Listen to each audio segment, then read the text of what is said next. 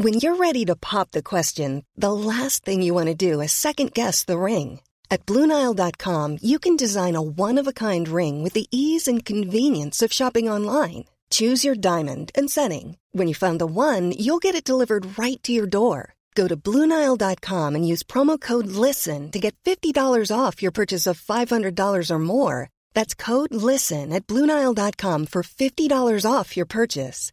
Bluenile.com code LISTEN.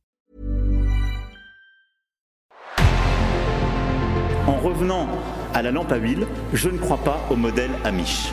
But there is one more thing. Don't try to be too smart. Pay taxes when, you have to pay taxes. Je ne peux pas répondre à, à votre question, Monsieur le Président, parce que je n'ai pas de monde connecté. And that was a big mistake, and I'm sorry. Welcome to the Cybertruck Unveil. Voilà, je suis localisé en Allemagne. Signaux faibles, le podcast de siècle digital qui décode l'actualité du numérique. Salut à toutes et à tous, nous sommes le jeudi 16 mars 2023. Voici les 4 actualités dont nous allons parler aujourd'hui. On commence avec les priorités de la CNIL pour 2023. Il y a pas mal de choses, on résumera tout ça. Nous parlerons aussi streaming musical avec Deezer et Universal Music qui veulent faire émerger de nouveaux modèles économiques. Direction l'Allemagne ensuite, TSMC, le géant des puces, serait en pourparlers pour une usine dans la Saxe. Et enfin, le Nasdaq, le Nasdaq qui informe des entreprises russes que leurs actions vont être retirées de la côte de la bourse. Voilà pour les signaux faibles du jour, j'espère que vous êtes prêts, c'est parti, bonne écoute. Comme chaque année, la CNIL, la Commission nationale de l'informatique et des libertés, a listé ses priorités pour l'année en cours. Il en ressort notamment quatre sujets prioritaires. Commençons par le premier, l'utilisation de caméras intelligentes par les pouvoirs publics. La CNIL parle bien ici de caméras dites intelligentes ou augmentées et non pas de caméras biométriques. Mais alors qu'est-ce que c'est qu'une caméra augmentée?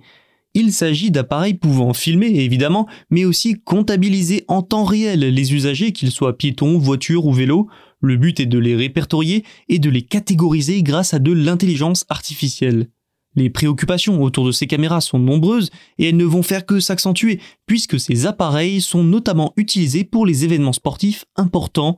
Et ça ne vous aura pas échappé qu'il y a la Coupe du Monde de rugby en 2023 en France, puis les Jeux Olympiques en 2024. Les acteurs privés et publics seront donc accompagnés dans leur utilisation par la CNIL et l'autorité procédera à des contrôles. Deuxième axe pour 2023, l'utilisation du fichier des incidents de remboursement de crédit aux particuliers le FICP. Ce fichier de la Banque de France contient toutes les informations sur les incidents de paiement liés à des découverts et à des crédits non professionnels.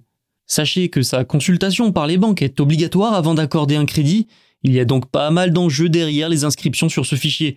La CNIL va donc effectuer des contrôles sur les conditions dans lesquelles les banques accèdent au fichier et le tiennent à jour après régularisation des incidents de paiement. Vous le savez, la cybersécurité des établissements de santé est aussi un enjeu central de nos jours alors que les cyberattaques ne cessent d'augmenter.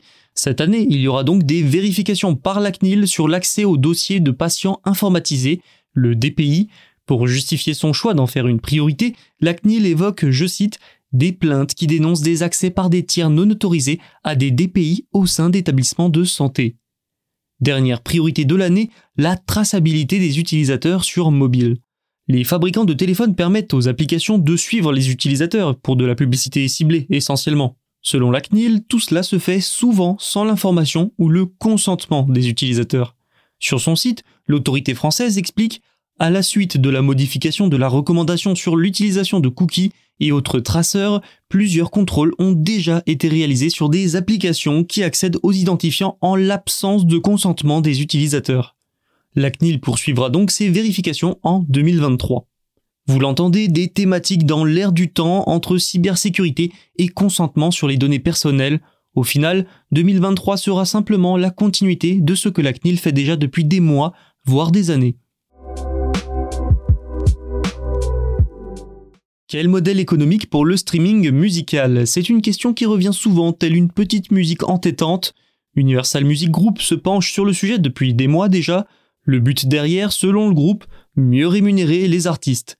Et ce mercredi 15 mars, Universal Music a annoncé avec la plateforme française Deezer le lancement d'une initiative visant à explorer une nouvelle approche de streaming axée sur les artistes et les fans, pour reprendre les mots du communiqué de Deezer. Mais alors, pourquoi? Pourquoi changer de modèle?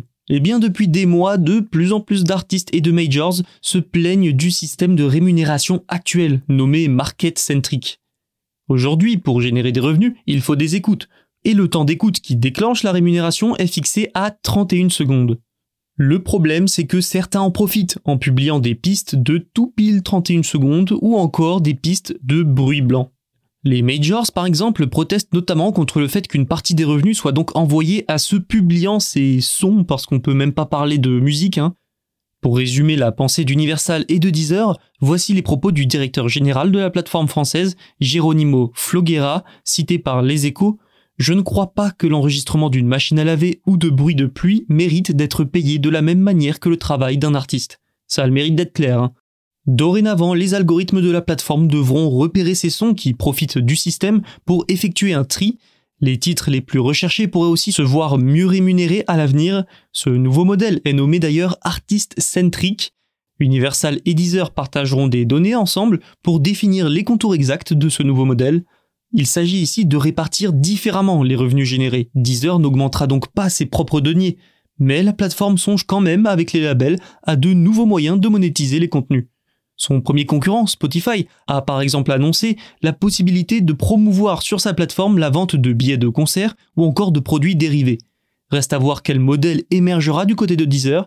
Les autres plateformes, si les labels sont d'accord, suivront probablement la tendance. Mais une chose est sûre, la rémunération du streaming musical est à l'aube d'une nouvelle ère.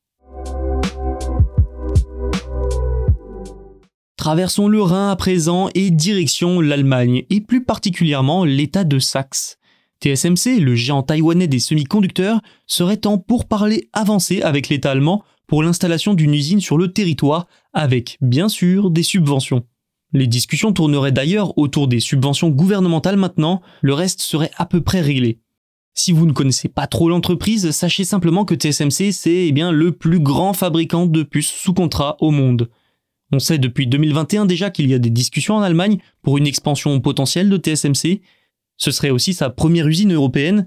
En 2022, l'Union européenne a dévoilé une loi sur les puces, le but étant d'assouplir les règles de financement des gouvernements pour les usines de semi-conducteurs de quoi permettre de mieux subventionner les entreprises et donc d'en attirer encore plus et d'accentuer la souveraineté européenne sur ce sujet stratégique.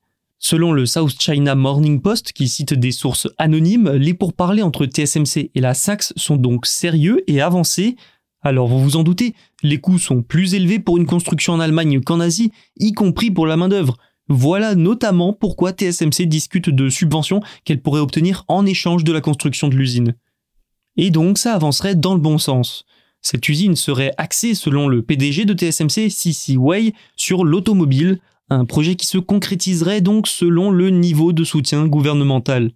Et les gouvernements allemands semblent bien disposés à accorder ces subventions, mais ils ont besoin aussi pour ça de fonds supplémentaires de la part de l'UE. L'expansion à l'international de TSMC n'est pas une nouveauté, hein. le géant a déjà engagé 40 milliards de dollars pour construire une usine dans l'État américain de l'Arizona, c'est l'un des plus gros investissements étrangers de l'histoire des États-Unis et la production commencera en 2024. Elle produira des puces très avancées technologiquement de 5 nanomètres.